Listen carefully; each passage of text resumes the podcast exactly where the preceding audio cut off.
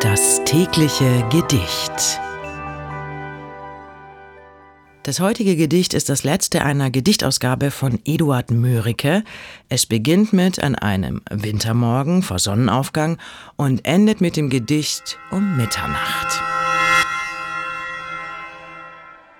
Gelassen stieg die Nacht ans Land, lehnt träumend an der Berge Wand. Ihr Auge sieht die goldene Waage nun, der Zeit in gleichen Schalen Stille ruhen.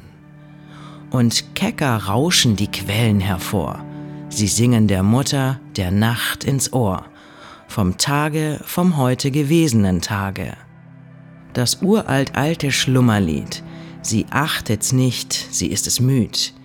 Ihr klingt des Himmels Bläue süßer noch, der flücht'gen Stunden gleichgeschwungenes Joch.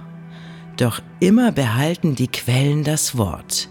Es singen die Wasser im Schlafe noch fort. Vom Tage, vom heute gewesenen Tage. Das war um Mitternacht von Eduard Mörike. Wenn du dein Leben täglich mit Poesie versüßen möchtest, dann folge oder abonniere uns.